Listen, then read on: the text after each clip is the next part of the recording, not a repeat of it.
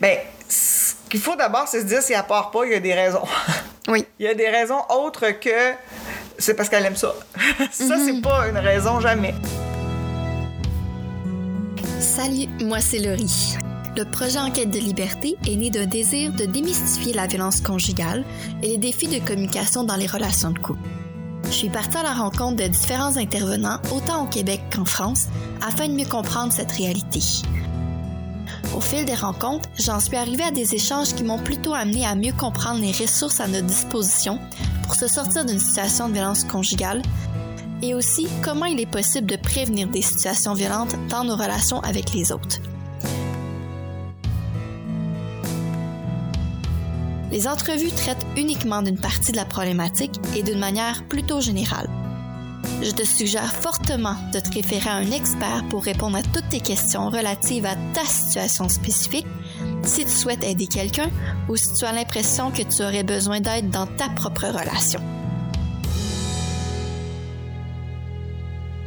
Bonne écoute. Après avoir fait la rencontre de l'agent Fortin du service de police de Longueuil, j'ai fait le constat qu'il était primordial d'avoir plus d'informations sur ce que c'était la violence conjugale. En septembre 2021, je sautais donc dans ma voiture pour me rendre dans la région de Québec afin d'aller rencontrer celles qui allaient pouvoir me parler plus en détail de la violence conjugale et de l'organisme SOS Violence Conjugale, dont on voit le nom partout. J'ai trouvé cette rencontre très éclairante. Je m'appelle Claudine Thibodeau, je suis responsable du soutien clinique, de la formation et des communications à SOS Violence Conjugale depuis 10 ans et quelques, euh, mais je travaille en violence conjugale depuis plus de 20 ans. OK, bon. Fait que, dans le fond, c'est ça. T'as pas toujours eu un parcours juste à violence, soit violence conjugale. Non, ben en fait, j'ai été, euh, j'ai travaillé dans une maison d'hébergement. En fait, dans deux maisons d'hébergement, dont une aux États-Unis. OK? Ce qui était intéressant, parce que travailler aux États-Unis au début des années 2000, c'est comme travailler en violence conjugale au Québec dans les années 70. Oh, En termes de où est-ce qu'on ils en étaient socialement par rapport à la problématique, puis euh, même légalement. Euh, donc, c'était intéressant parce que c'est une expérience que j'aurais jamais pu acquérir ici. Ouais, vraiment. Que- puis après ça, quand j'ai terminé ma maîtrise, euh, j'ai travaillé euh, au Comité Priorité Violence Conjugale, qui est un petit organisme de formation qui, qui je crois, n'existe plus aujourd'hui. Mais donc, j'ai fait de la formation euh, pendant tout ce temps-là, là, jusqu'à ce que je sois engagée à SOS il y a 10 ans. Euh, c'est ça. Eh ben, moi, ça m'interpelle. Tu disais ton expérience euh, aux États-Unis. Si on fait un petit peu un parallèle, qu'est-ce que tu dis, c'est les années 60, 70, début Oui. 2000.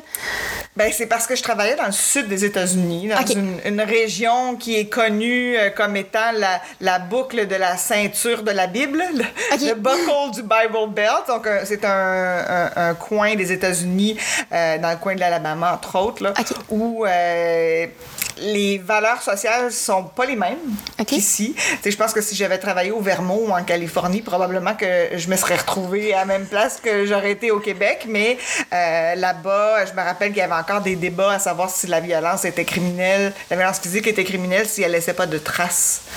Ici, on Oh, n'était wow. pas là du tout là, à- au début des années 2000. Ici, on avait déjà une politique euh, d'intervention en matière de violence conjugale. On avait déjà justement la reconnaissance que la violence va bien, bien au-delà de la violence physique. Euh, donc, euh, tu sais, c'est en 95 au Québec, ça. Ouais. Donc, là-bas, c'est ça. C'est comme si on n'était pas à la même place. Il y avait les questions de racisme sont très présentes dans, dans ces secteurs-là. OK. Donc, viennent aussi colorer euh, euh, les questions de violence conjugale. Les préjugés étaient plus, plus importants. Euh, donc, euh, mais, mais c'était très intéressant parce que comme il y avait très peu de sous pour la problématique, ben moi, euh, comme je donnais mon temps, j'étais bénévole. Mais Ok. j'étais bénévole à temps plein. Donc, j'étais bénévole à temps plein. J'accompagnais des femmes à la cour. Euh, je- je- donc, tu sais, puis c'était, c'était vraiment comme les débuts où est-ce qu'on s'organise. Tu sais, la, la maison d'hébergement, dans ce temps-là, c'était, un- une petite, petite maison, l'équivalent d'un 4,5. OK, fait que c'était On avait tout 4-5 familles là-dedans. Sais, C'était Wow. pas comme ça au Québec. On avait déjà, des, en- rendu en- aux années 2000, des, des- de belles maisons d'hébergement avec de la place. tu sais, Tandis que là, c'était beaucoup plus, on se débrouille euh, avec ce qu'on a. Donc, de contribuer à ça, ça m'a ça m'a nourri. aussi. Ben oui, clairement. Mais j'imagine aussi que ça a un peu nourri le fait que tu es capable de mieux comprendre ce qui se passe auprès, auprès des différents niveaux des interventions qui sont faites dans le Et d'où on système. Et d'où on vient. Parce que c'est comme si j'avais participé à l'histoire un peu. Tu sais, c'est comme le voir, de, se le faire raconter puis le vivre, c'est deux choses. Ouais. Euh, que la lutte, justement, pour faire reconnaître les violences non physiques. Mhm. euh, moi, quand je suis arrivée au travail, quand j'ai commencé à travailler, c'était au début des années 2000, ben, c'était déjà fait au Québec. Oui, mais ben oui. là, en grande partie. Bon, il en reste encore beaucoup, mais n'empêche qu'il y en avait une partie qui était faite, tandis que là-bas, j'ai pu participer puis aux réflexions, puis aux, aux, actions euh, qui ici avaient eu lieu dans les années 70. Mais il devait être, devait être content de t'avoir à l'époque, justement, parce que tu avais comme une certaine expérience qui était différente de ce qui était vécu aux États-Unis? Oui, mais c'était donnant-donnant parce que euh, euh, moi, j'étais très jeune à ce moment-là. là, je sortais de l'université, j'avais, j'avais de l'expérience, oui, différente, mais peu d'expérience de travail comme telle. C'est vrai. Tandis qu'elle avait beaucoup, beaucoup d'expérience de travail sur le terrain. Donc, ça a fait un beau mélange dans les échanges. Euh, puis je pense qu'on s'était beaucoup, beaucoup retrouvés. Fait que c'était... Non, c'était vraiment, c'était vraiment le fun. J'ai fait ça quelques années, donc... OK. Euh, quand même, fait que t'étais quand même quelques années à aller chercher, à aller faire tes classes euh, ailleurs, puis après ça, t'as ramené tout ce que t'as connu, tout ton bagage, t'as ramené ça au Québec. Exactement. un peu le côté communautaire, euh, euh, comment, comme en anglais, ils ont une expression qui s'appelle grassroots, là. Un peu ce côté-là qui, ici, était peut-être un peu moins présent à ce moment-là. Comme les racines, un peu, du oui, c'est ça, là, où est-ce qu'on part avec pas grand-chose, puis que la plupart du monde est bénévole donc c'est un petit peu différent comme implication. Puis j'ai, pour moi, je constate que ça a été une très grande chance pour moi là, de participer à ça. clairement. Puis en tant que tel, euh, justement, tu as un peu abordé la question de savoir qu'est-ce qui se passe en ce moment avec les organismes.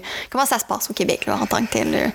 Bien, on vient de traverser avec la pandémie une, euh, un tsunami comme on n'avait pas eu l'occasion de traverser en lien avec la violence conjugale depuis un certain temps. Euh, la violence conjugale, il y en a toujours beaucoup. Hein. Ça, il faut partir de là. C'est pas comme si tout d'un coup, il y avait beaucoup de violence conjugale puis qu'avant, il n'y en avait pas. Euh, il y en a toujours eu beaucoup. Euh, mais ce qui est arrivé cette année, c'est que dans les familles où il y avait de la violence conjugale, où il y avait du contrôle, où il y avait une dynamique de pouvoir, mhm. la, pandémie a comme amplifié les opportunités de l'agresseur d'exercer du pouvoir. Donc, il a pu gagner du pouvoir. Euh, notamment, tu sais, souvent dans la, la violence conjugale, hein, c'est une personne dans la relation qui veut le contrôle sur comment les choses se passent dans la relation, dans la famille, dans la maison. Euh, qui veut le contrôle sur la partenaire. Puis je vais me permettre de parler au féminin parce que c'est en très grande majorité des femmes, bien que ça exclut pas qu'il y ait aussi des hommes. Mhm. Euh, donc, un partenaire qui va se permettre de contrôler comment les choses se passent, de contrôler les choix aussi de l'autre. Donc, euh, prendre du pouvoir sur sa vie la pandémie, on a eu, à cause de la pandémie, des libertés un peu restreintes pendant un certain temps. On devait rester chez nous, on devait travailler de chez nous, euh, il y avait de la crainte en lien avec la contagion. Donc, il y a eu toutes sortes de, facteurs euh, qui ont restreint nos libertés, mais ça, ça a joué en faveur des agresseurs parce qu'ils ont récupéré ça. ils se sont servis de ça. Donc, on a eu beaucoup de, victimes qui, euh, tu sais, d'avance, ils se retrouvaient à la maison 100 du temps avec l'agresseur. Déjà, ça, c'est une très grande difficulté dans leur mhm. vie parce qu'avant, elles avaient des espaces pour se retrouver, se ressourcer, se, se, refaire un peu. Pour souffler un peu. Pour souffler, pour trouver du soutien aussi. Mhm. Euh, même si elles ne parlaient pas nécessairement de ce qui se passait, le fait d'avoir des contacts avec des collègues qui sont genre qui ont un regard positif, euh, ça fait une grande différence dans la vie de mhm. quelqu'un qui vit de la violence conjugale. Des amis aussi, puis une communauté aussi autour. Tout à fait. Même s'il y a souvent déjà de l'isolement causé par la violence conjugale, mais le, travail, souvent, c'est une place où, ben là, elle n'a pas le choix d'y aller pour faire de l'argent. ouais. Donc, euh, ça, dans certaines situations, c'est là où il reste le plus de liens significatifs qui ne sont qu'à elle. OK, ouais. Euh, tandis que souvent, il y en a, oui, des amis autour, mais c'est des amis du couple ou des amis de lui. Ou, fait que là, c'est moins, euh, moins propice à avoir du soutien comme tel. Mais, euh, donc, le milieu de travail est très important pour les victimes de violence conjugale quand elles y ont accès. Mm-hmm. avec la pandémie, le, travail à la maison, même, par exemple, une victime de violence conjugale qui peut-être ne travaillait pas ou peut-être travaillait à la maison, mais là, lui, il est venu travailler à la maison aussi. Donc, elles aussi mm-hmm. se sont retrouvées à perdre quelque chose, perdre des espaces de liberté, justement, dans leur vie. Euh, et, et, on se doutait qu'il y aurait une escalade de violence parce que la violence conjugale, ça suit une courbe ascendante, ça, ça monte avec le temps. Il y a de plus en plus de comportements violents, ils sont de plus en plus intenses. Euh, et souvent, il y a des comme des sauts. Des, des, la violence peut augmenter tout à coup lié à certains événements de la vie, comme l'arrivée d'un enfant, l'achat d'une maison, tout ce qui favorise le, le lien dans le couple. Mais la pandémie, ça a fait ça. Ça a favorisé, ça l'a un peu emprisonné les couples à la maison euh, et ça a favorisé une escalade. Donc, pour beaucoup de femmes, la pandémie, ça a fait en sorte que la violence est devenue plus fréquente, plus grave, euh, allant même jusqu'à des formes de séquestration. Euh, tu sors pas. Là, tu es interdit de sortir. C'est le gouvernement qui te dit, mais ils ont raison, tu n'as pas le droit de sortir parce que tu vas nous ramener la COVID. Fait qu'on va tout faire livrer, on va tout. Plus personne sort, par exemple. Ouais, ouais, ça, ça, devenait, ça peut devenir un, facteur qui est autant qui fait augmenter le stress que les, j'imagine, la tension dans le climat à l'intérieur de la maison. Oui, puis être enfermé. c'est ça qui arrive, c'est que les femmes, il y a des femmes qui nous appelaient qui disent J'ai même pas le droit d'aller prendre une marche. Alors qu'on avait le droit d'aller prendre une marche. OK, c'est à ce point-là, vraiment. Oui, c'est ça. Et, et, et, nous, on se doutait, on craignait pendant la pandémie, euh, parce qu'on avait beaucoup de gens qui nous appelaient. On a eu beaucoup plus de monde qui sont venus à notre rencontre pour demander de l'aide, demander, poser des questions, demander du soutien. Mais ils étaient moins nombreuses à vouloir quitter la relation. Puis on comprend. Dans le mhm. contexte de pandémie, c'était pas tellement le moment où tu te dis je vais repartir à zéro. Là. Oui, c'est ça. Euh, donc, euh, il y a beaucoup de femmes qui ont choisi, et, et, avec raison, de, de, de, remettre à plus tard cette réflexion-là. Mhm. euh, pendant ce temps-là, la violence augmentait. Elles mhm. étaient prises euh, dans ce contexte-là. Et on, on, craignait beaucoup le printemps. On craignait beaucoup le déconfinement. On craignait même la venue du déconfinement. Parce qu'on savait que le déconfinement, ça allait redonner du pouvoir aux victimes. Mhm. Mais les agresseurs, ils n'allaient pas accepter ça. Euh, donc, pour maintenir le pouvoir qu'ils avaient gagné, il y avait de fortes chances qu'il y ait encore une escalade.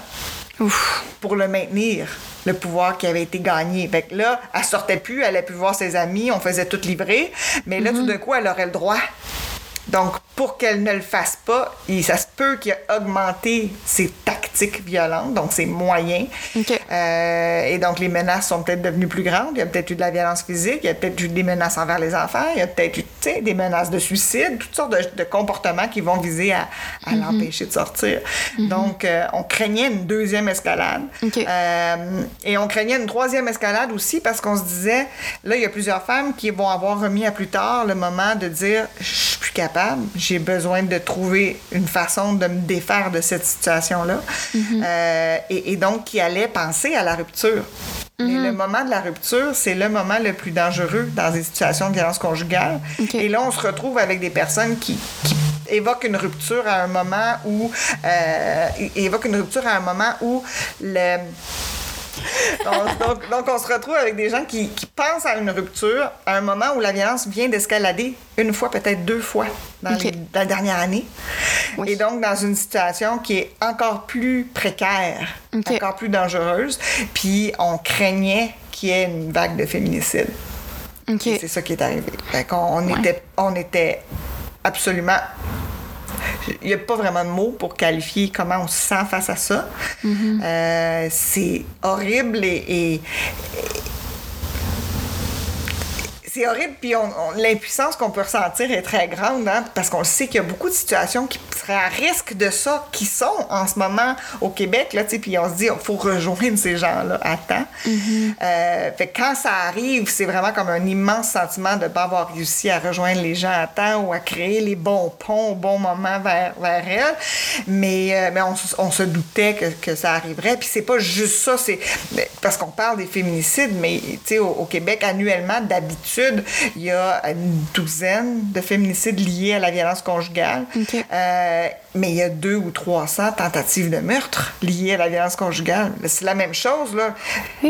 Les féminicides ont augmenté. Ça, c'est ceux qui ont malheureusement réussi, mais les tentatives mhm. aussi, les, les, la violence risque d'être plus dangereuse en ce moment pour les victimes de la violence conjugale. Donc, on travaille vraiment fort pour les rejoindre, pour mhm. ouvrir des portes, pour défricher des chemins, pour faire en sorte que ce soit de plus en plus possible et faisable et, de venir vers nous pour, euh, pour avoir du soutien. Dans le fond, c'est beaucoup sur ça. J'en comprends que vous avez travaillé à rendre l'information accessible pour que les gens fassent comme Ah, c'est facile d'accès, c'est facile de communiquer avec quelqu'un. Exactement. Dans le fond, il y, a, plusieurs choses qui fait qu'une victime ne contacterait pas peut-être SOS. Euh, ben, il y a des choses au niveau de ben, la peur. Ben, qu'est-ce qu'ils vont faire? Mhm. Qu'est-ce qui va arriver? Est-ce qu'appeler SOS, ça veut dire que là, il faut que je me sépare? Oui. Euh, fait qu'on travaille très fort à informer la population que, ben non, appeler à SOS, ça veut juste dire qu'il va y avoir quelqu'un à mon bord. Genre mhm. quelqu'un avec qui je vais pouvoir parler de ce qui se passe. Puis l'intervention qu'on pratique à SOS, c'est tout le temps de soutenir la personne dans ce qu'elle veut. Euh, et on est très conscient des, des embûches. on, on travaille de, concert avec toutes les maisons d'hébergement à travers le Québec. On travaille toutes avec la même approche. Mhm. Euh, et donc, quand une personne nous contacte et qu'on la met en lien avec euh, une des maisons, l'intervention, que ce soit chez nous ou dans une maison, c'est d'aller voir avec la femme qu'est-ce qu'elle souhaite, comment elle voit où est la meilleure sécurité à court terme, à moyen terme, à long terme, comment on peut y arriver, euh, qu'est-ce qu'elle souhaite dans cette relation-là, qu'est-ce qu'elle souhaite par rapport à la suite de sa vie, parce que c'est sa vie. Mm-hmm. Dans le fond, on fait le contraire de ce qu'un partenaire violent fait.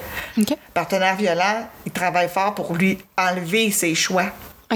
Nous, on travaille fort pour lui redonner. Wow. C'est un gros, euh, c'est un gros travail. Euh, j'imagine qu'au travers de ça, tu, parlais tout à l'heure justement, vous l'aviez vu venir avec le déconfinement. Comment est-ce qu'on se sent, sachant que justement on voit que ça s'en vient, mais d'une certaine façon, on, on, a, vous avez comme, en tant qu'intervenant dans l'intervention, vous avez un certain pouvoir pour aider, mais d'autre côté, vous êtes un peu seront comme passif, dans le sens où est-ce que c'est pas vous qui va aller appeler les gens directement à dire Hey, viens me voir, c'est on donne l'information et c'est à toi de choisir de venir nous voir ou pas. Comment est-ce qu'on se sent justement quand on voit un peu tout ben, ça qui se produit? Impuissant. L'impuissance, c'est sûr que quand il y a des, des féminicides, c'est ça qui monte, là. C'est un mm-hmm. sentiment d'impuissance, mais, mais on, on revient rapidement à se rappeler de tout ce qu'on fait pour éviter des situations comme ça. Puis pendant la pandémie, euh, on, un peu comme tout le monde, on s'est réinventé. SOS. Euh, on a développé des nouveaux services comme les services par clavardage, les services par texto. On les a mhm. carrément ouverts. En, en, fait, je pense que c'est aujourd'hui la fête du clavardage et du texto de SOS. Alors, euh, donc, le, 13 ou le 14 septembre 2020, on a lancé ce service-là. OK c'est des nouvelles voies d'accès.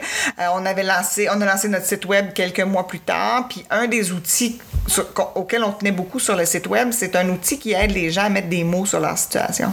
Parce que ça aussi, c'est une embûche, parce que si tu n'as pas mis le mot violence conjugale sur ce que tu vis, tu peux mhm. pas appeler SOS violence conjugale. Pour appeler, il faut que tu aies conscience que ça peut, en tout cas, peut-être être de la violence conjugale, mais c'est tellement gros ce mhm. mot-là. C'est comme une grosse accusation qu'on fait à, un partenaire qu'on aime quand même, là, puis qu'on a choisi, puis qu'on a investi, euh, avec qui on a de l'intimité, avec qui on a peut-être des enfants. La complicité, il y a quand même certaines choses qui sont là. Qui sont là, ou qui ont déjà été là. Ouais, peut-être sont plus là aujourd'hui, mais il y en a déjà eu. Fait que mettre ce mot-là, c'est difficile. Euh, c'est comme si on se rendait compte, nous, au téléphone, que les gens attendent d'être 2000 sûr que c'est ça avant de nous appeler. OK. Et qu'ils nous appellent en nous disant peut-être que c'est de la violence, je suis pas sûre. Euh, puis là, on leur demande ben, expliquez-moi ce qui vous fait penser que peut-être c'est de la violence conjugale. Puis là, ils se mettent à parler, puis c'est gros. C'est des situations de contrôle dans tous les aspects de la vie, d'isolement, des menaces, euh, de la violence physique. Et, et pourtant, la personne a eu beaucoup de misère en nous appelant à dire peut-être peut-être que je pense que c'est ça. Euh, fait qu'on s'est dit, il faut qu'on développe quelque chose là-dessus parce que c'est tellement difficile de se sentir légitime de mettre ce mot-là mm-hmm.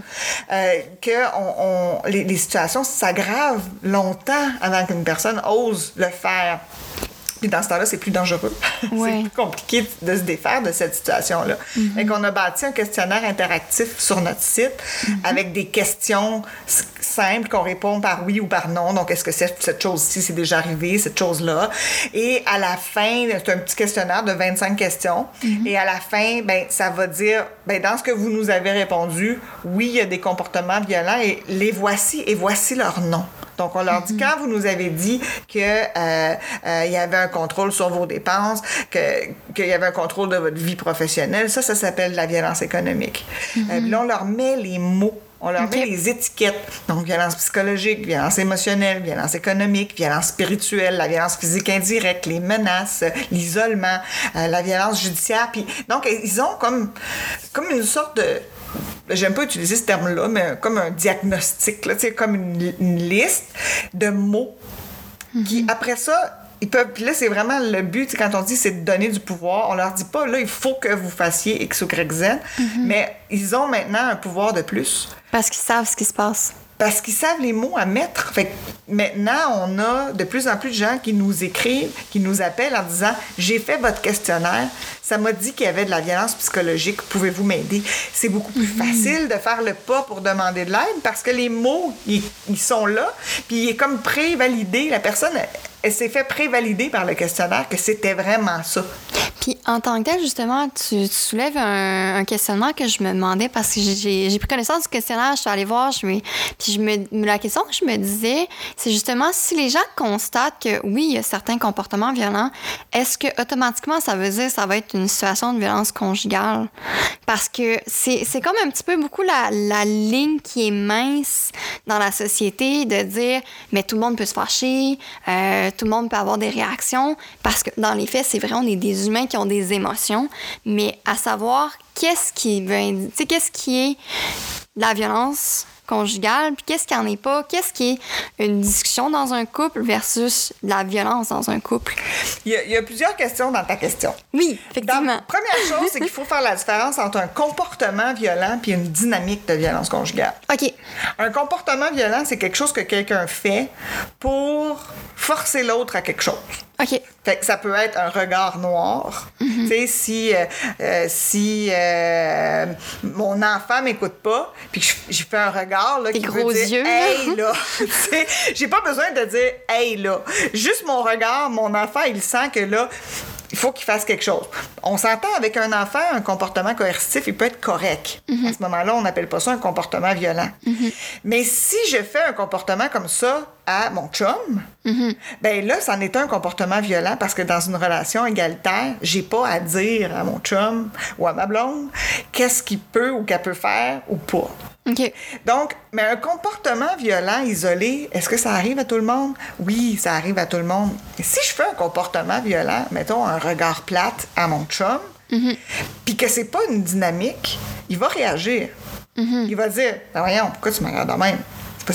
Fait que là, si c'est pas ça que je veux installer, lui, faire vivre de l'insécurité, le faire être mal à l'aise, si c'est pas ça mhm. que je veux, je vais faire Excuse, t'as raison.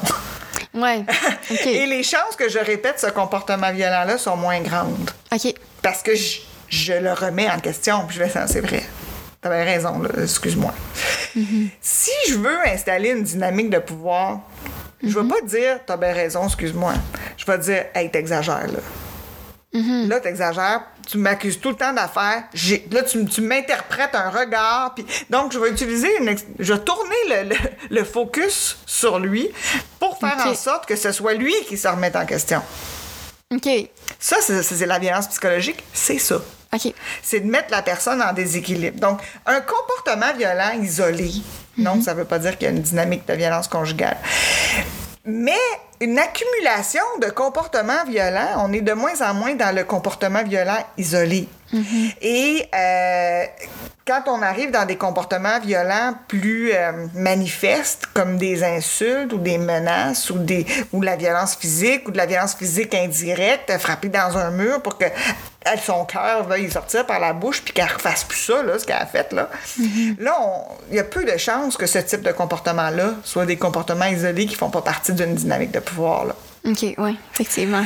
Donc, mais c'est pour ça que, de, mais de toute façon, sur le questionnaire interactif, mm-hmm. on va dire à la personne, il y a des comportements violents. Il y a deux niveaux. Il y a, des, il y a certains comportements qu'on a tagués un peu comme des drapeaux rouges. Là. Dans ce temps-là, on va dire à la personne, il y a des comportements violents dont certains nous inquiètent un peu plus, euh, pour votre sécurité immédiate ou celle de vos enfants.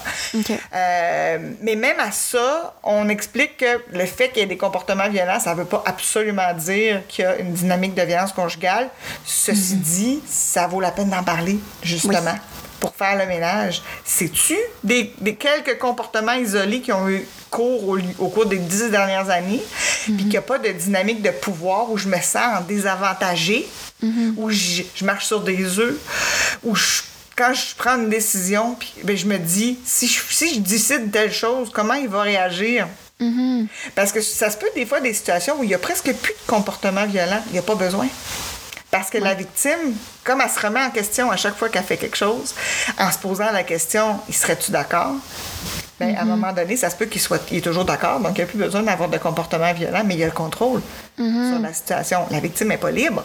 Non, parce que justement, elle a trouvé des solutions pour que finalement, les situations est-ce que ça explose, ça explose plus. C'est ça. Parce fait que c'est la violence conjugale d'une relation à l'autre, ça peut être très très très différent. Et dans mhm. certaines situations, c'est très explosif, euh, avec des grands éclats euh, et, beaucoup de bruit. Euh, mais dans d'autres situations, ça se fait à mots couverts, entre quatre yeux, en mhm. silence, presque. et ça peut être tout aussi souffrant pour la d'un côté comme de l'autre. Donc, c'est pour ça que le questionnaire, son objectif, c'est pas de dire à quelqu'un, oui, c'est de la violence conjugale. Non, c'est pas de la violence conjugale. C'est de dire, ben, telle chose que vous dites qui arrive, ben, ça, ça s'appelle la violence psychologique.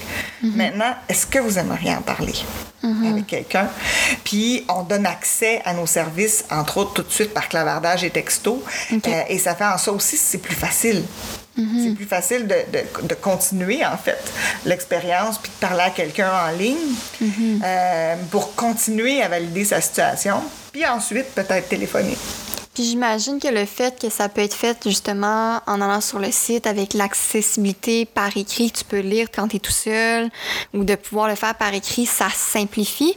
Tout à fait. Parce que le, le, geste de dire j'appelle et je dois verbaliser, souvent c'est quelque chose qui va être beaucoup plus demandant que juste écrire un mot ou écrire des mots. Des fois, c'est. Tout à fait. Nous, ça fait une dizaine d'années qu'on on avait déjà le service par courriel.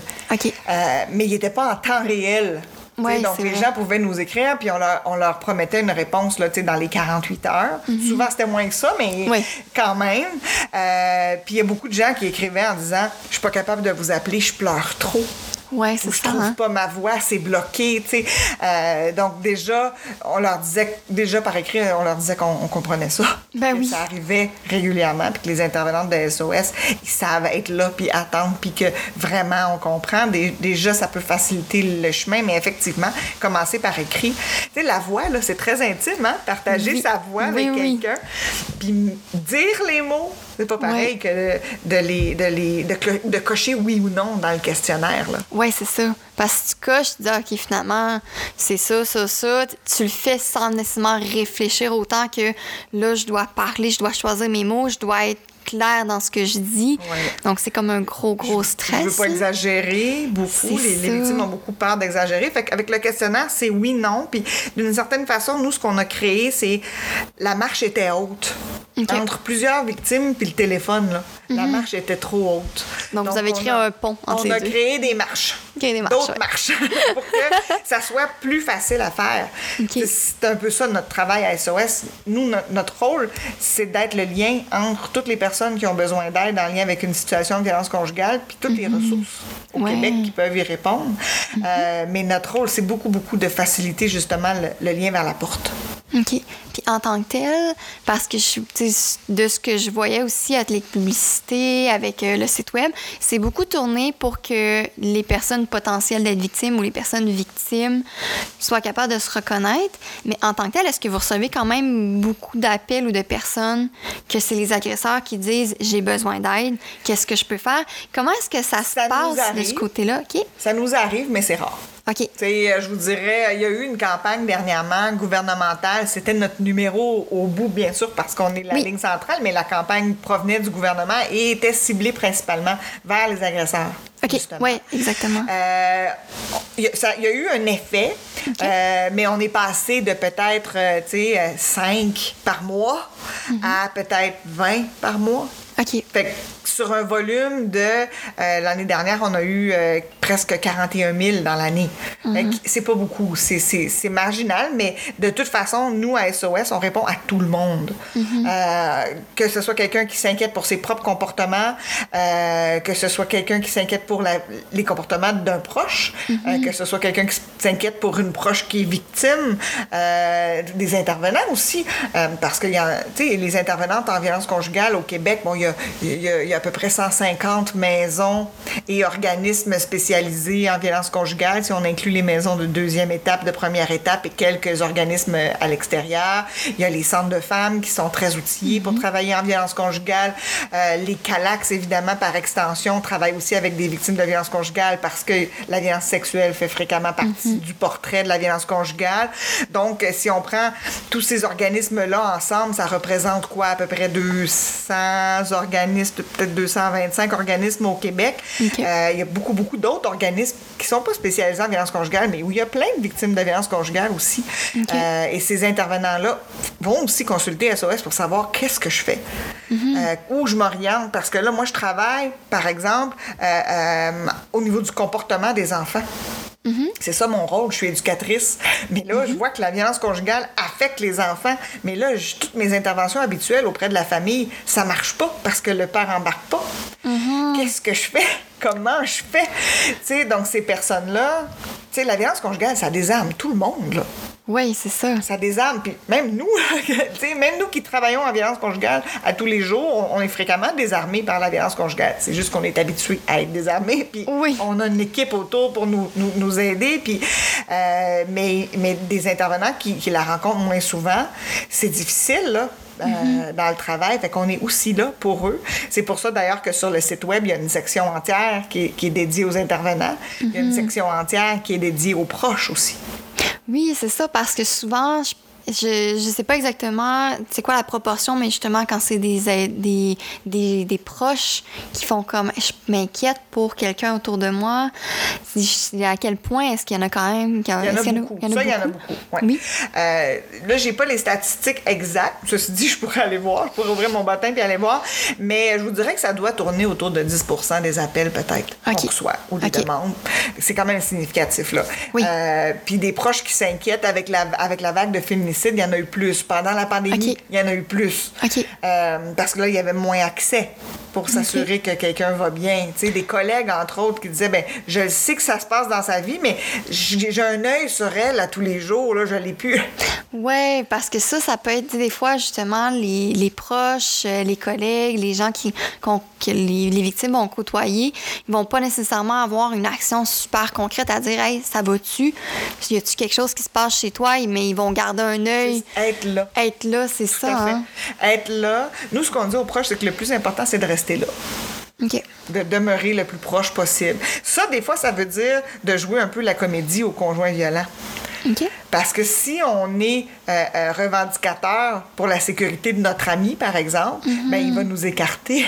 Ouais, effectivement. Donc, il faut rester là le plus proche possible euh, dans- et faire ce que la personne veut et a besoin qu'on fasse. Euh, les proches ont, ont un, apport extrêmement important pour les victimes de violences conjugales, ne serait-ce qu'au niveau du soutien émotionnel, euh, que de tout, tout, tout l'aspect de l'aide concrète qu'une victime va avoir besoin dans la reconstruction de sa vie ou même pendant la relation. Tu sais, des fois, de garder un enfant pour que, euh, euh, au moment justement où, où une victime doit parler à son partenaire, l'enfant, au moins, il n'est pas là. Ouais, donc ça limite les dommages collatéraux. Tout à fait. appelle. Donc, tout ce qu'on peut faire comme aide concrète, aider à remplir des formulaires, faire des commissions, euh, garder, euh, de- parler, donner notre expertise si on est avocate ou si on est, tu sais, si on connaît quelque chose, là, partager l'information. Parce que l'information, qu'on, qu'on- quand on, on a besoin de reprendre du pouvoir sur sa vie, une des choses qui nous aide à le faire, c'est d'avoir de l'information. Comme dans n'importe quelle situation, celle-là, c'est, juste parce que c'est un contexte. La violence conjugale, c'est encore plus complexe que, par exemple, quelqu'un qui voudrait faire un retour aux études. parce que ça implique beaucoup de personnes, ça implique souvent des situations très délicates où est-ce que la sécurité, elle est constamment remise en jeu. Là. Tout à fait. Puis ça implique aussi, tu sais, quand on pense, tu sais, malheureusement, ben, peut-être que c'est moins pire. J'ai l'impression, moi, dans la dernière année, qu'il y a eu un changement social au Québec. OK. Euh, ça fait 20 ans que je l'attends. ça fait 20 ans qu'on l'attend, qu'on attend de voir un petit peu une ouverture dans la population de dire Hey, je comprends. Puis, oh mon Dieu, j'ai de l'empathie, tu sais, pour les victimes, euh, pour les enfants. Puis, puis là, je comprends à quel point c'est compliqué. La pandémie a contribué à ça. Je pense mm. qu'on est, on était tous tout seuls chez nous. Ça nous a permis de, de, réfléchir à ce que nos voisins peuvent vivre tout seuls chez eux aussi. Mm-hmm. Puis je pense que, euh, puis on en a parlé de la violence conjugale assez rapidement pour donner accès aux ressources, justement. Puis je pense qu'il y a des gens qui ont fait, oh mais effectivement, si, si en plus d'être pris chez nous, puis que c'est pas nécessairement le fun, si j'étais pas bien chez nous, et là, je pense qu'il y a eu vraiment une prise de position plus claire de la population. Euh, nous, à SOS, on n'a jamais eu autant d'offres de soutien et de gens qui nous appellent même juste pour nous dire merci, euh, pour, pour nous dire qu'est-ce que je peux faire, comment je peux contribuer. J'ai de la place chez nous. vraiment, cette année, toutes sortes de, de, de, témoignages, des, des, dons aussi, des gens qui nous aident par des dons. Euh, vraiment, on, est très touchés, puis je pense qu'on commence à changer, les choses commencent à changer. Mais tout ça pour dire qu'une des questions que je me suis beaucoup, beaucoup, beaucoup fait poser, mm-hmm. euh, et toutes les intervenantes en violence conjugale, on se l'a fait toutes poser, c'est, mais là, pourquoi qu'elle part pas? Oui, ça, c'est comme la grosse question. C'est la grosse question. Bien, ce qu'il faut d'abord, c'est se dire, si elle part pas, il y a des raisons. Oui. Il y a des raisons autres que c'est parce qu'elle aime ça. ça, c'est mhm. pas une raison, jamais. Euh, les raisons, souvent, c'est très complexe. Hein? Euh, mhm. Tu sais, juste si on pense à une rupture sans violence, mettons qu'on est dans une relation, mettons qu'on prend une relation qui est établie, euh, on a des biens ensemble, peut-être une maison, peut-être un loyer, des enfants, peut-être un chien, peu importe. Mhm. On a des obligations, on a des promesses ensemble, on a une implication quand on commence à se dire, ben, semble, je suis moins bien, ça mhm. prend combien de temps avant qu'on se dise, ah, là, non, là, je suis plus bien. Puis, mhm. je suis plus bien, ah, mais là, comment je vais dire ça? Ça, c'est un autre. Ça aussi, ça prend du temps. Ça peut prendre facilement deux ans, trois ans mhm. dans une relation qui n'a pas de violence. Avant qu'on fasse le move. Dans une relation où il y a de la violence, la personne est en danger à tous les jours. Il n'y a pas de place pour faire cette réflexion-là. Oui, parce sa tête. sa seule réflexion à tous les jours, c'est comment je vais faire pour sauver finalement. C'est comment je m'organise aujourd'hui pour que ça se passe bien. C'est ça. Comment je m'organise aujourd'hui pour que les enfants n'entendent pas crier. Comment je mhm. m'organise aujourd'hui pour pas qu'ils se rendent compte que le petit a fait pipi dans son lit encore, puis que là, tu sais, pour pas que le petit euh, mhm. soit dans, des problèmes, et moi mhm. aussi. Donc, c'est vraiment axé sur l'immédiat et la sécurité. Donc, c'est très complexe, là, dans ce contexte-là, de faire une, réflexion, d'autant plus que l'enjeu de sécurité est très présent. Les victimes le sentent, là, que si elles partent ou si elles annoncent qu'elles quittent, si elles reprennent du pouvoir, elles le mhm. sentent que ça va mal se passer. Parce qu'elles ont essayé de reprendre du pouvoir souvent pendant la relation et ça se passe tout le temps pas bien. Euh, même des fois qu'elle insiste pour une décision, par exemple, euh, généralement, ce que ça fait, c'est que l'autre va augmenter l'intensité de la violence pour imposer la sienne. Donc là, la décision de quitter la relation, c'est comme l'ultime reprise de pouvoir sur sa vie. Là. Euh, elle le sent qu'il va pas faire Ah, oh, OK. elle le sent là, que ça sera pas ça. et c'est légitime. Et donc, c'est pour ça qu'une rupture, d'abord, c'est pas quelque chose qu'on précipite en violence conjugale. C'est pas notre c'est pas notre objectif d'intervention non plus quand on travaille en violence conjugale. Notre objectif, c'est que la personne, elle, choisisse pour elle-même qu'est-ce qu'elle veut à court, moyen et long terme, puis mhm. qu'on trouve avec elle, qu'on l'assiste pour trouver les moyens les plus sécuritaires d'accéder mhm. à ce qu'elle a veut. Euh, et donc, souvent, la, rupture fait partie des réflexions. Ça ne veut pas dire que c'est aujourd'hui le bon mhm. moment. Ça ne veut pas dire qu'elle a le bon contexte. la COVID est un bon exemple. Ouais. C'était pas un bon contexte. Là. Non, c'est ça. C'est oui, je vais aller à la maison d'hébergement. OK, mais la COVID, comment ça marche? sais les peurs liées à ça. Puis qu'est-ce que je vais faire après pour trouver un appartement? J'ai pas le droit d'aller dans les maisons des gens. Comment je vais faire pour déménager? Mes proches peuvent pas venir m'aider, ils peuvent pas garder. C'était vraiment un contexte très, très, très difficile qui, faisait juste s'ajouter mm-hmm. à un contexte très difficile à la base en violence conjugale. Donc, euh, vraiment, là, la, question de la rupture, il y a énormément d'enjeux.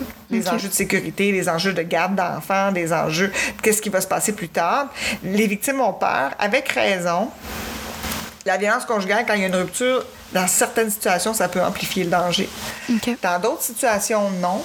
Puis dans certaines situations, ça va être temporaire.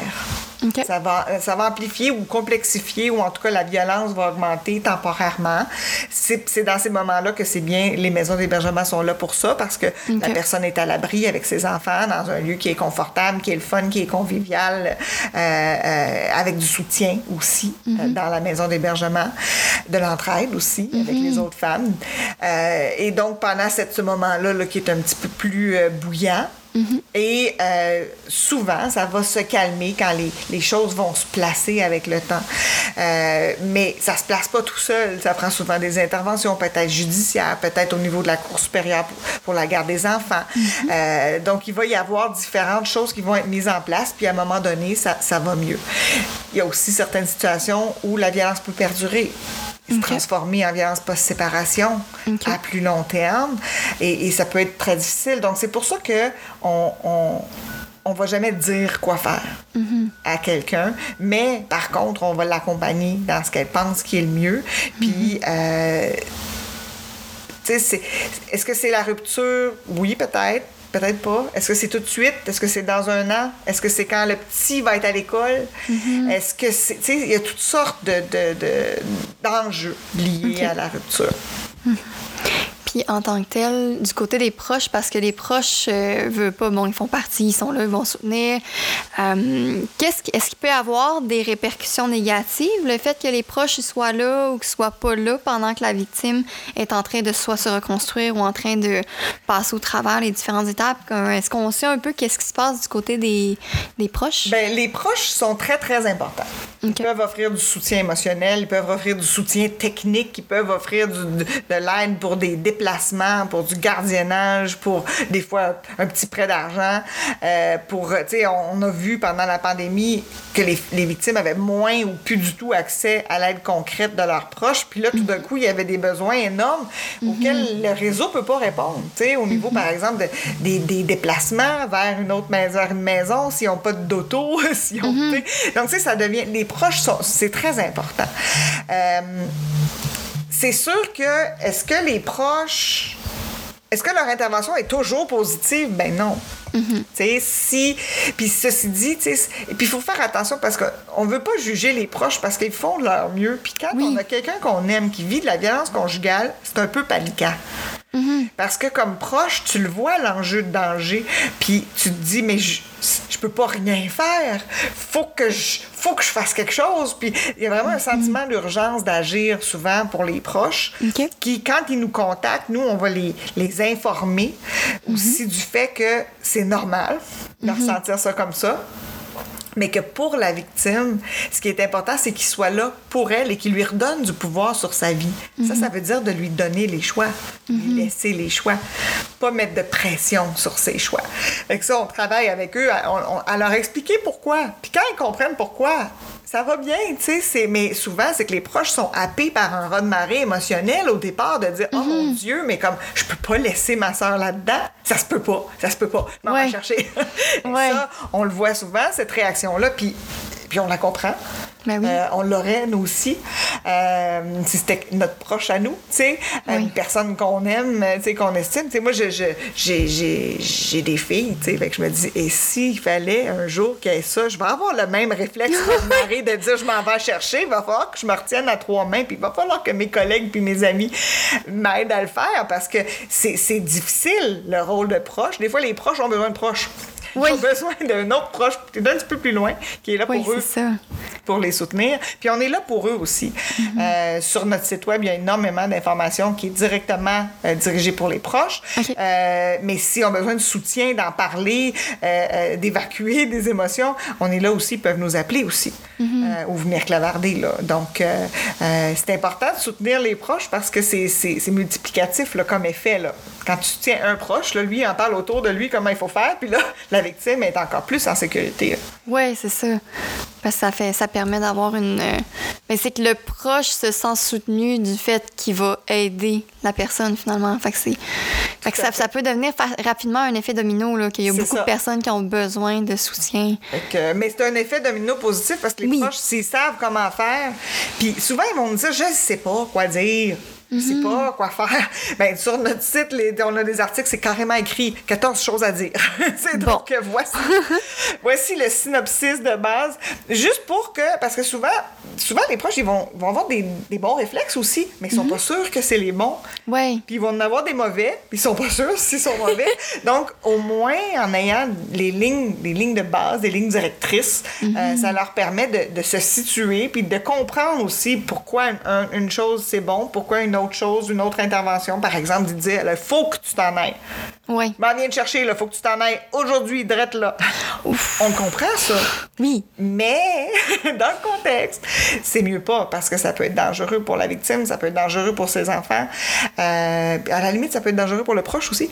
Oui, c'est ça. Parce qu'il y en a qui vont dire, Hey, moi, je vais, je vais aller défendre, puis finalement, oups, tu fais face à une situation qui était plus complexe que tu pensais. là. Exactement. Puis qui peut carrément être dangereuse physiquement pour le proche aussi. Ouais, c'est ça. Donc, euh, c'est, c'est, c'est une- la violence conjugale, c'est compliqué. c'est compliqué. Malheureusement, souvent, quand on est loin, on a l'impression que c'est simple. Mais c'est très complexe, puis ça a de grandes répercussions aussi. Parce que là, on vient juste de parler de la dynamique, mais il y a toutes sortes de, de répercussions aussi. Et sur la victime, qui est carrément en stress post-traumatique souvent. Oui, c'est ça. Euh, sur ses enfants aussi.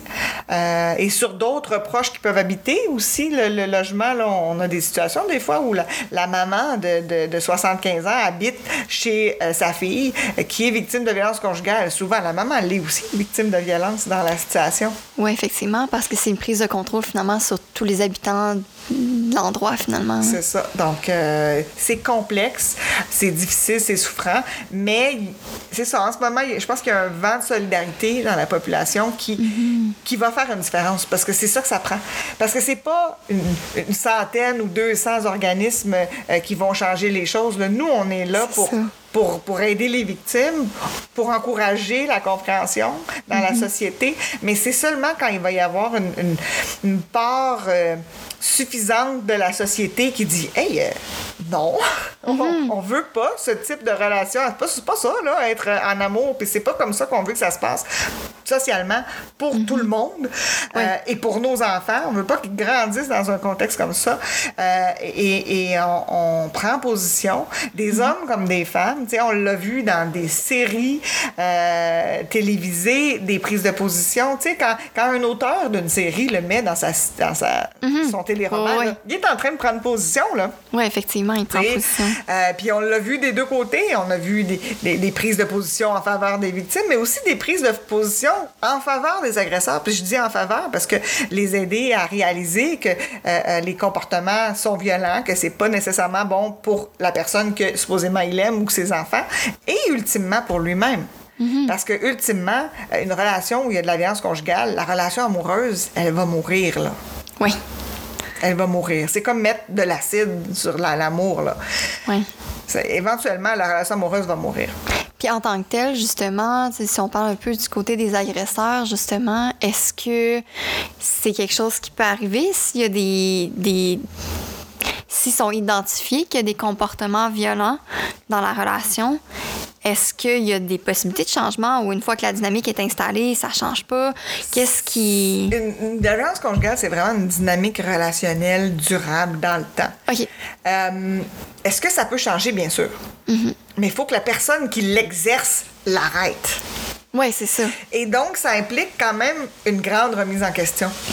Ça implique une remise en question de comment tu partages le pouvoir dans ta relation, mais au-delà de ça, ça- de comment tu conçois le, le- le rôle des deux partenaires dans le couple et dans la société et la valeur de l'autre. Donc, euh, c'est pas juste j'arrête de la frapper, faut plus que je la frappe parce que, tu sais, ce qu'on voit des fois, c'est des situations où le, le comportement criminel va arrêter, mais la dynamique de pouvoir et la dynamique de violence, elle, elle va se transformer, elle va, elle va devenir plus subtile, mais elle va se poursuivre, tu sais. OK. Euh, donc, on a souvent cette question-là des victimes, est-ce qu'il peut changer? Ouais. Euh, là, il est allé en thérapie, est-ce que ça va marcher? On peut pas leur dire ça marchera pas parce que, parce que ça peut marcher. Il ne suffit que la personne choisisse de changer et ça va, et ça va marcher. C'est le même principe que la victime décide de quitter la relation qui est toxique pour elle, ben c'est elle-même qui décide de, de quitter cette relation-là. Ouais. Ce qui est difficile, c'est que ça va pas garantir, par exemple, que la violence va arrêter ça C'est ça. quand la victime quitte parce que ça peut se poursuivre pendant 20 ans. Oui, effectivement. Même si elle est séparée. Euh, la séparation, c'est pas nécessairement le facteur qui, oui, fait arrêter, qui va faire arrêter la violence, Mm-hmm. mais, mais l'agresseur qui décide d'arrêter, ça oui. C'est ça. Ça, oui. Il a entièrement le pouvoir sur ses comportements. Est-ce qu'il faut qu'il remette en question des choses fondamentalement, puis que c'est pas nécessairement si évident que ça de changer sa dynamique? Effectivement. Euh, Est-ce qu'il peut avoir une coupe de raté? Oui. Euh, Est-ce qu'on peut faire ça tout seul? Peut-être difficilement, parce que c'est quand même une bonne remise en question. Il y a des organisations qui sont là aussi pour eux, pour faire cette démarche-là. Euh, à travers le Québec, on peut avoir accès aussi en, en passant par SOS. Mais donc, il y a des services d'accueil et de soutien des, des personnes qui souhaitent faire une- cette remise en question-là, puis et sauver leur relation ultimement et sauver leur propre partenaire. Mhm, c'est ça. parce- D'eux-mêmes, là, tu sais. euh, Mais oui, il y en a, puis, euh, quand ça arrive, on est vraiment content. On est vraiment Oui. content de les, de les voir passer. Ceux qui disent, il y en a qui nous rappellent des fois, qui disent, tu sais, euh, il y a trois ans, euh, tu sais, ma femme vous a appelé, puis après, elle me l'a dit. Puis elle a mis le mot violence conjugale, puis sais-tu, quand elle a mis ce mot-là, ça me, ça me tentait pas d'être ça. Ça me tentait pas d'être. Puis qui ont demandé de l'aide, puis qui ont remis en question leur façon, mais, mais ça demande quand même une- beaucoup d'ouverture, faire ça. Puis ce qui arrive, c'est que souvent, les gens qui se permettent d'aller aussi loin dans, dans un contrôle, dans une relation, ben l'ouverture, c'est plus difficile. Oui, c'est ça. Fait que c'est, est-ce que c'est fréquent et commun qu'il y ait des remises en question puis que ce soit facile? Ça, je pense pas. Mais est-ce que c'est possible? Ça, j'y crois. Ben oui, c'est sûr, j'y crois. C'est ça. Mais c'est un peu comme le principe que justement, il y a une réparation qui est faite. euh, c'est le même principe quand il y a. euh, je cherche mes mots un peu, là. Mais du côté, mettons, criminel, quand quelqu'un fait face à la justice, ben, il y a une possibilité que la personne arrête ses comportements criminels. Il y a Ben, une opportunité. Il y a une opportunité, exactement. Exactement, c'est C'est ça. C'est que là, c'est de dire, regarde, t'as une porte qui t'est ouverte pour faire un changement par rapport à ça. Une chose, par exemple, c'est que souvent, souvent, souvent, souvent, les agresseurs vont remettre la responsabilité sur la victime. OK? Oui, j'ai fait ça, mais toi, t'as fait telle affaire, puis tu m'as poussé à ça, fait qu'arrête de faire telle affaire, puis tout va aller mieux. Sais, ou oui, j'ai un problème, c'est vrai, j'ai haussé le ton, mais toi, blablabla. Tu sais, donc ça, ça c'est pas un bon signe. C'est pas du changement, ça. Ça, c'est, ça ressemble plus à de la manipulation, remettre la responsabilité sur la victime. Ça fait partie du cycle de la violence. Il y a presque tout le temps une certaine reconnaissance. C'est pas nécessairement parce que quelqu'un dit oui, t'as raison, j'aurais pas dû crier, ou oui, t'as raison, j'aurais pas dû dire ça, qui remet vraiment en, en question son comportement. Sais, Dans le fond, la façon de savoir si c'est une réelle remise en question, c'est dans le temps. OK. Est-ce que ça va être répété? Est-ce que ça va être réutilisé, ces comportements-là? Ou la personne réellement a décidé de ne plus utiliser ces comportements-là? Puis c'est jamais la responsabilité de la victime d'aider le partenaire violent à arrêter d'être violent. Mhm. Chose que souvent, il va y avoir plusieurs victimes qui ont tendance à le faire, j'imagine. Ben, le, le partenaire violent leur demande de le faire. OK. Fait que c'est pas qu'elles ont tendance à le faire. C'est que le, le partenaire violent leur demande de le faire, donc il leur remet la responsabilité. Donc si ça c'est s'il le refait, c'est parce qu'elle n'a pas réussi. OK. Fait que dans le fond, c'est carrément une déresponsabilisation que l'agresseur va faire. Exactement. Puis ce qu'on voit, c'est que c'est- Puis quand on reçoit cette question-là de la part de, de quelqu'un qui est victime de violence conjugale, c'est déchirant un peu, hein, parce que t'as pas le goût de dire euh, euh, non, je pense pas que. tu sais, Puis là, on, on- on essaie d'évaluer avec elle est-ce que c'est une vraie remise en question Est-ce que c'est le cycle qui tourne Puis que là, pour la garder, justement, il n'y a pas le choix de faire quelques concessions, ou en tout cas d'avoir l'air d'en faire. Euh, nous, dans ce temps-là, on encourage la victime à, à- à l'observer à observer comment ça se passe dans les, prochains, les prochaines semaines, les prochains mois, euh, à voir si elle a l'impression que pas juste pour ce- cette situation-là bien précise, mais pour que plus largement dans le couple, il y a tu sais, une amélioration. Puis on va. C'est pour ça qu'on dit pas quoi faire puis comment le faire, parce que si c'était ça, les, les, les gens nous appelleraient pas. Il y a trop d'enjeux, c'est trop gros. Les gens nous appelleraient pas.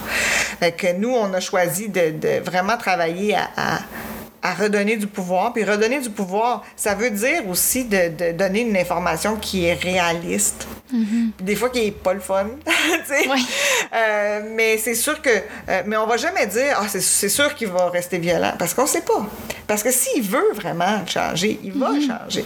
Mais tu sais, ça demande quelque chose, ça demande quand même une, une profonde remise en question de soi-même. Est-ce que est-ce qu'on est capable, les humains, de faire ça? Ben oui. Oui. Fait que c'est pour ça que j'y crois. On est capable de le faire, il suffit que l'humain prenne l'opportunité de le faire. Oui, mais on perd. Hein? Quelqu'un qui dit, ben OK, je, veux, je rends du pouvoir dans ma relation, il faut qu'il accepte d'en avoir moins. Oui, C'est c'est là ça. souvent où ça, où ça marche pas bien. tu sais. Euh, euh, souvent. Ah, je sais pas comment expliquer ça simplement. je vais te l'expliquer. Tu me diras si ça. C'est bon. Souvent, les agresseurs se perçoivent pas nécessairement comme un agresseur. OK. Parce que si ce qui se disait, c'est que ce que je fais, c'est de la violence conjugale, il, il le ferait probablement pas si ces mots-là étaient mis dessus. C'est pour ça qu'on travaille vraiment fort à SOS pour mettre les mots violence Ok. sur ce qui est violent. Oui. Puis que socialement, on soit clair, au, au clair avec ça. Euh, souvent, les, les- les personnes qui utilisent des comportements violents pour imposer leur volonté, à quelque part, ils pensent qu'ils ont raison à quelque part, ils pensent qu'ils ont le droit. Tu sais, par exemple, euh, bon, on va prendre un, un- on va prendre un exemple d'actualité, les vaccins. Mettons que moi, j'ai... Mettons que moi... Mettons, mettons que j'ai un chum. Puis que euh, mon chum, je le trouve niaiseux d'avoir d'avoir accepté le vaccin. Ou de vouloir le vaccin. Ouais. Moi, je le veux pas. Ben, dans un couple où il n'y a pas de violence conjugale, d'abord, je le trouve pas niaiseux. Je trouve que, bon, on n'a pas la même opinion. Ça se peut que je trouve ça plat. Tu sais, ça se peut que ça me fasse vivre des émotions. Euh, D'un côté comme de l'autre, hein. Que, que- Ouais. ça se peut que ça me fasse vivre des émotions. Puis, euh, ça se peut que j'exprime mon opinion. Exprimer son opinion respectueusement, c'est correct. As-tu déjà pensé que. X, Y, Z? Euh, mais si l'autre me dit oui, j'ai pensé à X, Y, Z, mais je pense quand même A, B, C. Et euh, donc, moi, je fais ce choix pour moi, c'est ça que je vais faire. Puis, est-ce qu'il y a des conséquences? Est-ce que j'aurai pas le passeport vaccinal? Ben non, je, je l'aurai pas. C'est vrai, il y a une conséquence, mais je vais, je vais l'assumer. C'est mon choix, c'est mon. c'est mon ça. choix. Mais si l'autre décide de mettre de la pression pour le faire changer d'idée, c'est là que ça devient de la violence. Donc, c'est bien niaiseux. C'est niaiseux. C'est niaiseux ton affaire. Là, tu sais, ça, là, on est dans le dénigrement. Ouais. Euh, on est dans le jugement. Euh, on peut être dans les menaces. Tu fais pas ça, m'en va. Je m'en vais. Si tu, fais, tu te fais pas vacciner, je sac mon camp. Je peux pas mettre ça en ligne parce que j'ai sacré.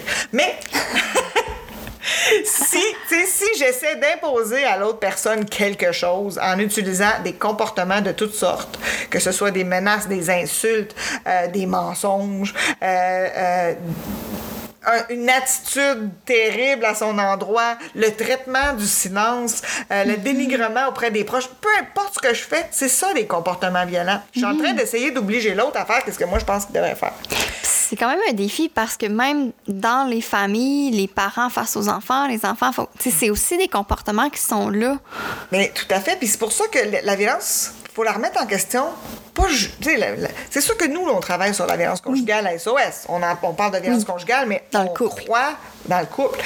Mais euh, on croit que ce qu'on fait, ça a des implications beaucoup plus larges. Ça a Oui. des implications entre amis, euh, dans les familles, euh, entre les collègues. euh, sais, Parce que de la violence, c'est de la violence. Mm-hmm. C'est ça.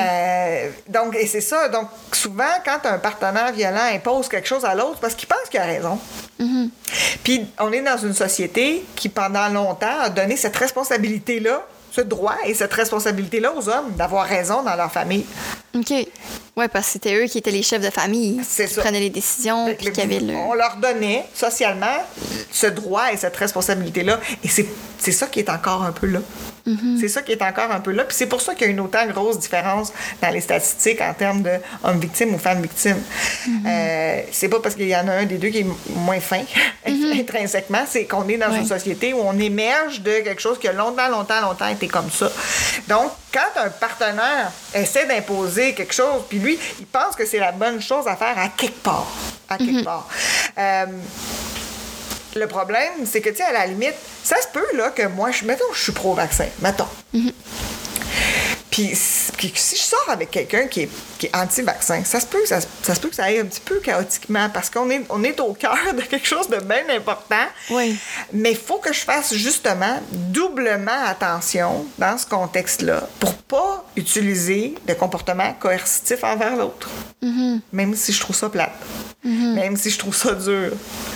À la limite, faut qu'on s'entende de pas s'en parler parce que je respecte ton opinion, parce que je respecte ton droit d'avoir ton opinion, mais cette opinion-là, particulièrement, ça vient me chercher. Ouais, c'est On ça. a le droit de se dire ça là, dans un mais c'est pas facile. Ouais, ça demande beaucoup de, ben, beaucoup de prendre soin de soi-même, de dire, OK, c'est mon opinion, l'autre a une autre opinion. Ça demande de la communication entre les deux aussi. Ça demande la communication, mais ça demande surtout du respect. C'est ça. C'est le respect qui est à la base, puis de dire j'ai pas le droit d'imposer ce que je veux ou ce que je pense à l'autre personne, même dans, dans mon couple. Tu sais, à la rigueur, si je suis avec quelqu'un qui, qui- que systématiquement ou bien, bien, bien souvent, on est dans des, des très grandes différences d'opinion comme ça, ben, ça veut peut-être dire qu'on devrait pas être ensemble plus tôt. Ouais, peut-être. On n'est peut-être pas compatibles, mais je peux pas l'obliger à se mouler, à devenir ce que je voudrais qu'il soit ou qu'elle soit. Non, c'est Euh, ça. c'est ça la violence conjugale. La violence conjugale, c'est comme s'efforcer de mouler l'autre comme on veut qu'il soit, malgré sa volonté. Contre sa volonté. Euh, et c'est malheureusement encore trop fréquent à cause de ces vieilles racines-là de, de, de pouvoir dans, dans notre société. Puis des fois, je me rappelle d'avoir échangé avec un, un- un partenaire violent qui avait téléphoné à SOS. OK. Il disait pas qu'il était violent, mais. Puis il nous présentait une situation en nous disant Elle me respecte pas. C'est lui, ce qu'il disait, c'est Elle me respecte pas. Puis en fait, on lui a fait raconter parce que là, des fois, tu sais, on voulait départager parce que ça, se- parce que Ça se peut. ça se peut. Mais en racontant sa situation, là, je peux pas la donner parce qu'évidemment, SOS. C'est parfait, entièrement confidentiel. Puis même si je donne un exemple qui est faux, ça pourrait avoir l'air d'être une vraie histoire. Puis peut-être que ça pourrait mettre quelqu'un mal à l'aise qui n'aurait pas envie de nous appeler. Donc, Oui.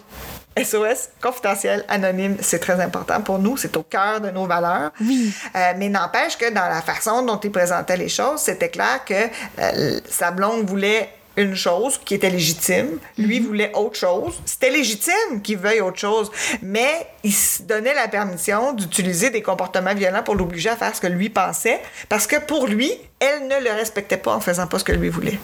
OK. C'était vraiment ça sa perception. Puis c'est là qu'on voyait vraiment noir sur blanc l'influence justement du patriarcat, l'influence. Euh, euh, tu sais, cela était vraiment manifeste là. euh. OK. Puis il était allé très loin là dans ses comportements violents pour l'obliger à faire quelque chose. OK. Euh, puis euh, donc c'est ça. Je peux pas donner l'exemple, c'est plutôt difficile. mais c'est parfait, mais je pense que juste ce petit détail-là, justement, ça met quand même très en lumière à quel point, justement, c'est si l'autre personne ne fait pas, n'a pas la même idée que toi ou ne fait pas ce que toi tu souhaiterais, c'est pas un manque de respect, c'est simplement chacun son opinion, puis chacun.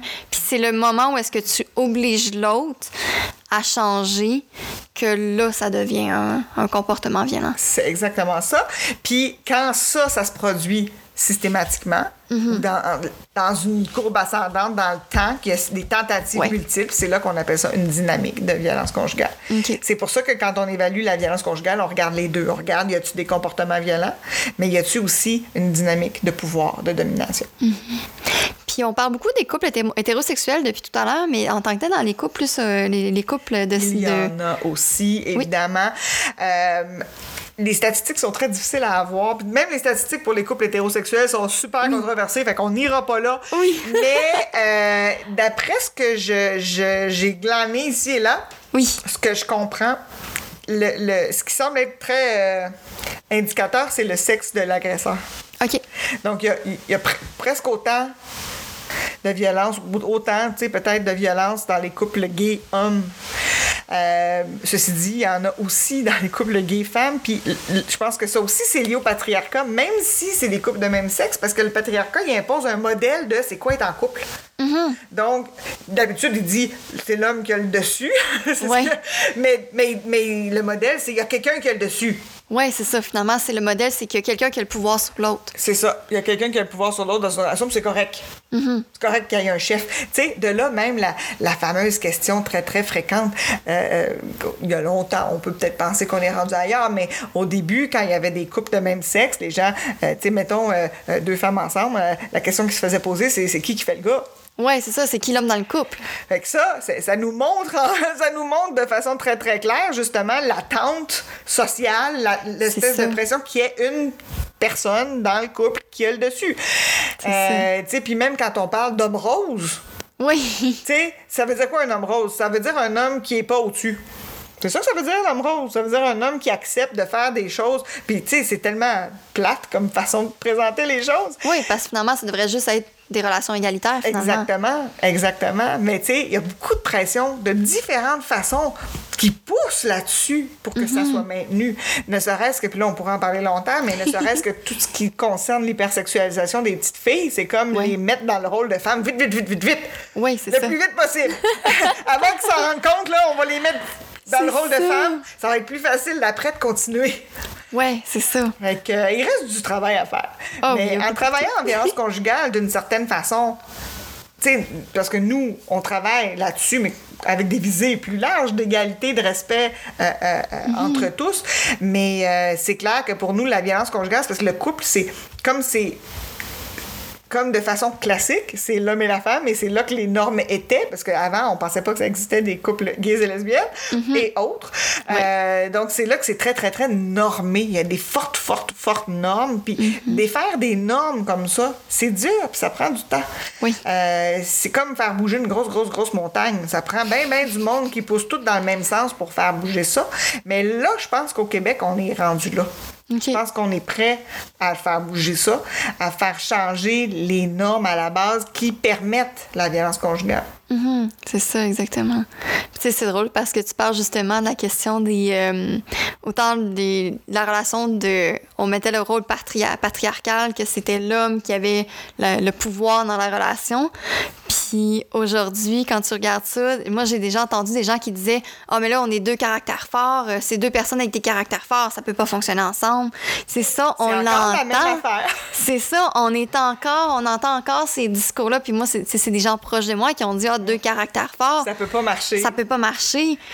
Mais Mais oui, ça, Ça- peut marcher. c'est simplement en fait, c'est justement, c'est que c'est pas une dynamique qui est un prend le pouvoir sur l'autre, c'est que les deux expriment leurs opinions, puis les deux font, ils- justement, il y a, il y a comme, un- je pense, une prise de position d'égalitaire finalement dans une Exactement. relation. Exactement. Rendu là, ça peut quand même devenir problématique parce que, bon, dépendamment comment est-ce que la, la, la, la relation évolue, tu peux dire, OK, là, il y en a un qui veut, veut du pouvoir sur l'autre, mais c'est pas nécessairement ça. Là. Mais ça se fait graduellement. quand. Puis C'est Exactement. pour ça que c'est un piège. Puis n'importe qui pourrait être victime de violence conjugale. N'importe qui. C'est ça. Euh, tu sais, euh, même nous, les, les personnes qui travaillons en violence conjugale, j'aime pas le terme experte, mais quand même, on, on commence à connaître ça. Spécialiste? Mm, Ouais, ouais. connais- connaisseuse, je sais pas. mais, euh, mais, mais on n'est pas plus à l'abri. Non, c'est ça. On n'est pas plus à l'abri parce que pour être à l'abri de la violence conjugale, il faudrait être fermé à l'autre. Oui. faut être fermé à son influence. Faudrait. Puis, ben, ça, ça c'est contre-productif d'une relation amoureuse. Ou tout court, faudrait pas avoir de relation amoureuse. Fait que c'est pas du tout ça qu'on veut, parce qu'une relation amoureuse, c'est tellement le fun, une belle relation amoureuse. Donc, on va pas aller vers l'angle de la prévention des relations amoureuses, mais, Oui. mais fait que, on- tu sais, dans le fond, le- la personne euh, qui utilise des comportements violents va aller, il va aller trouver l'endroit qui est un petit peu fragile. Puis des endroits fragiles, on en a tous. Ben oui. Et tous. Tout le monde en a des endroits fragiles. Euh, donc, euh, euh, la différence, c'est que si je suis avec euh, un partenaire qui est respectueux, mon endroit fragile, là, il va le protéger avec moi. Mhm. Il va en prendre soin avec toi. Oui. Puis à la limite, il va le rendre moins fragile. Mhm. Si je suis avec quelqu'un qui veut prendre du pouvoir, mon endroit fragile va devenir un endroit où il peut commencer à en prendre. OK. Ouais, c'est là qu'on aime. On n'aime pas ça, ces situations-là, dans Mais, ce temps-là. mais je m'en rendrai pas compte parce que c'est fragile. Donc, le fait qu'il y a déjà une insécurité puis une fragilité, Il peut ça me remettre en question là. Ouais, ouais, c'est là que ça devient comme embêtant. C'est ça. Puis la violence psychologique, on a souvent tendance à dire, ah, il y a la violence physique, il y, a la- il y a aussi la violence psychologique, là. Oui. Comme si c'était moins important. Mais la violence psychologique, c'est très, c'est central parce que c'est ce qui fait en sorte que tu tu es en déséquilibre dans ta tête, dans qui tu es, dans ce que tu penses de toi-même, dans ce que tu penses des choses. Euh, il y a des, des fois, on, on parle à des victimes qui, qui sortent d'une relation de violence conjugale qui a duré des années, qui, qui savent même plus, ils savent plus qui ils sont. Qu'est-ce qu'ils veulent? Qui, tu sais, on leur demande. euh, euh, quand j'ai travaillé en maison, on voyait souvent ça. Est-ce que tu aimerais un café? Est-ce que tu aimerais une soupe? Est-ce que tu aimerais. Puis la personne peut être figée devant, euh, inquiète de dire oui, que- qu'est-ce qu'on va penser si elle dit oui, inquiète de dire non, euh, d'accepter des choses qu'elle veut pas, parce que puis, euh, de plus trop savoir même si elle veut. Puis c'est ça que ça fait, la violence conjugale. Ça, ça met la personne dans un état de exactement comme à la guerre, si tu te fais tout le temps bombarder, mais à un moment donné, là, N'importe quel bruit va te stresser, puis tout va... te stresse. Est-ce que je vais à droite ou à gauche? Je sais pas. Le bombardement peut tomber à droite ou à gauche, puis je sais plus. Donc, Mhm. la personne se retrouve vraiment dans un état d'impuissance très, très, très grand. Avec la violence psychologique, ça a énormément de répercussions.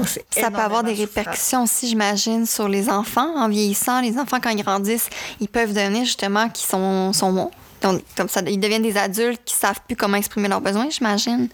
Est-ce que ça a... C'est pas direct comme ça. OK. Euh, parce qu'il y a le contraire aussi. Les enfants qui ont vécu dans un contexte de violence conjugale, il y en a beaucoup qui l'ont vu voir. Ils l'ont vu, eux autres, avec deux pas de, de recul. Il y en a beaucoup Ouais. qui l'ont identifié. Ouais. Fait que c'est très clair pour eux qu'ils feront jamais ça. OK. Fait ça, Fait peut que ça peut aller- devenir très- Ça peut aller dans les deux sens. Euh, dans, dans les statistiques, il y a un petit... Il, y a- il semble y avoir un petit facteur de risque, mais un facteur de risque, c'est pas un facteur de cause à effet. On peut pas dire c'est parce que la personne était dans une relation où il y avait de la violence que maintenant il en exerce. Euh, on pourrait passer longtemps à en parler, mais euh, c'est juste pour te l'illustrer Oui. Un il y a un facteur euh, de risque, euh, en fait, un lien corrélationnel très fort entre le nombre d'églises dans une ville puis le nombre de meurtres. Plus il y a d'églises, plus il y a de meurtres. Puis ça, c'est prouvé encore et encore et encore et encore. C'est sup. Le lien est très, très, très, très, très fort, là. OK. Vraiment, vraiment fort. Fait que là, si on essayait de l'expliquer en regardant juste ça, on serait un petit peu mal pris. Est-ce que Oui. c'est parce qu'il y a plus d'églises qu'il y a plus de meurtres? Est-ce qu'il y a plus d'églises parce qu'il y a plus de meurtres? Là, les, les funérailles, peut-être? Ça a ri- par rapport. Il y a quelque chose d'autre qui influence les deux. C'est le nombre de personnes dans la ville. OK, Plus ouais. il y a de monde dans la ville, plus il y a d'églises. Plus il y a de monde dans la ville, plus il y a de meurtres. Fait que ça n'a rien à voir l'un avec l'autre. Et quand on essaie de regarder le fait d'avoir grandi dans une famille où il y a de la violence conjugale, puis le fait d'en exercer, Mm-hmm. tout ce qu'on a, c'est un faible lien corrélationnel. OK. On peut pas dire que l'un est à cause de l'autre ou euh, s'il y a peut-être quelque chose d'autre qui fait, qui fait bouger ça. Puis de toute façon, tu sais, euh, les, les- les, euh, c'est ça, ça va dans tous les sens, dans le sens où il y a beaucoup de jeunes euh, qui ont vu la violence et qui, au contraire, sont encore beaucoup mieux outillés pour la voir. Il y a beaucoup de jeunes qui ont passé en maison d'hébergement. Euh, ils en ont entendu parler. Ils ont une vision, une vision très claire de c'est quoi, beaucoup plus claire. On a aussi des personnes qui ont jamais vu de la violence conjugale à la maison. Ça veut pas dire qu'il n'y avait pas euh, des valeurs patriarcales. Ouais. tu sais, parce que, euh, donc, euh, qui, ont pu, ou qui ont pu acquérir ça dans, à d'autres endroits dans leur vie, parce que c'est encore véhiculé un petit peu partout. Ouais. Euh, donc, il y a plein de gens qui ont jamais vu de violence conjugale qui en exercent. Donc, Oui. tu sais, donc, on est bien mal pris avec ça. Il y a un danger à penser qu'un enfant exposé va le devenir violent. C'est que c'est ça, cette image-là qu'on lui projette. Ouais, c'est ça. Puis c'est peut-être juste ça qui fait qu'il y en a plus. Parce qu'on, tu sais, les prophéties autoréalisantes, là. Ouais. Si on regarde un enfant en se disant, hey, pauvre petit, il va être violent. Parce que. C'est ça. Ben, Ben, c'est que l'enfant, c'est ce qu'il entend, puis c'est ce qui se fait dire. Fait qu'il va. Il y a plus. Ça se peut qu'il Ça se peut qu'il devienne. Ça se peut qu'il devienne. C'est comme un enfant qui se fait dire Ah, t'es tannant, ben il va faire il va répéter des comportements de tannant. guillemets, Exactement. Exactement. Donc, tout ça est très flou. Oui. mais, euh, mais ils sont affectés, ça, c'est sûr. Oui, en ça, fait, ce qu'on voit, c'est que les enfants sont carrément en stress post-traumatique. Eux aussi peuvent avoir de grands problèmes, de grandes difficultés à l'école. Ceci dit, il y en a d'autres qui vont se plonger dans le travail scolaire pour fuir, puis ça, va ils vont avoir des bonnes notes. Ouais. Euh, Il y en a qui peuvent avoir des difficultés relationnelles. Euh, puis l'agressivité qu'il peut y avoir chez un enfant exposé, elle est beaucoup plus expliquée par le stress post-traumatique lui-même. Qui crée ça, ce stress, le stress qui Ouais. crée ça, Euh, et aussi par le fait que c'est- il y a toute une la violence conjugale, ça vient déranger les rapports de pouvoir normaux dans la famille. D'habitude, les deux parents sont en autorité sur les enfants. Mhm. En violence conjugale, il y a un des parents qui domine l'autre, puis il n'est pas juste un petit peu au-dessus, il est beaucoup au-dessus. Les enfants là-dedans se retrouvent souvent au-dessus du parent violenté. OK. Donc, quand le parent violenté vient pour les encadrer, souvent, ça fonctionne pas bien. Euh, et donc, là aussi, les enfants peuvent avoir des comportements violents ou en tout cas des comportements agressifs, euh, mais qui sont dus au refus de l'autorité. C'est comme un sauve qui peut. Tu peux pas. C'est comme si tu es dans une cour d'école, puis il y, a- il y a les enfants populaires, il y a les enfants rejets. Ouais. Si l'enfant rejet essaie de dire quoi faire à un autre enfant, qu'est-ce qu'il va faire? Ça va mal aller, hein? Ben, c'est ça. Ça ressemble à ça. Ben, C'est une répercussion très importante de la violence conjugale, c'est sur les rapports de pouvoir dans la famille, des fois même dans la fratrie, mais avec la victime particulièrement. OK. Wow, c'est fou. Ah, mais c'est super intéressant. Hon- Honnêtement, on a beaucoup, beaucoup de choses qu'on a discutées aujourd'hui. C'est- moi, je- ça, là. Honnêtement, pas du tout. Moi, je, je buvais tes paroles. Au fil de l'entrevue avec Claudine, je faisais le constat que la violence conjugale, il s'agit en fait d'une dynamique instaurée au sein de la relation. D'où le pourquoi c'est si complexe. Je remarquais aussi que bien que la dynamique de violence conjugale est souvent dépeinte entre un homme et une femme, il s'agit aussi d'une réalité qui est présente dans les relations de couple de la diversité sexuelle et de genre, et qu'il s'agit d'une réalité dont on entend très peu parler. Ma prochaine entrevue s'est donc naturellement déroulée avec un organisme LGBT+, de la région de la Montérégie, pour en savoir davantage sur cet aspect. J'ai donc interviewé quelqu'un de l'organisme Le JAG, et on se donne rendez-vous au prochain épisode pour en apprendre davantage. Tu as apprécié cet épisode? Pense à t'abonner au balado En quête de liberté afin de le retrouver rapidement pour le réécouter ou le partager.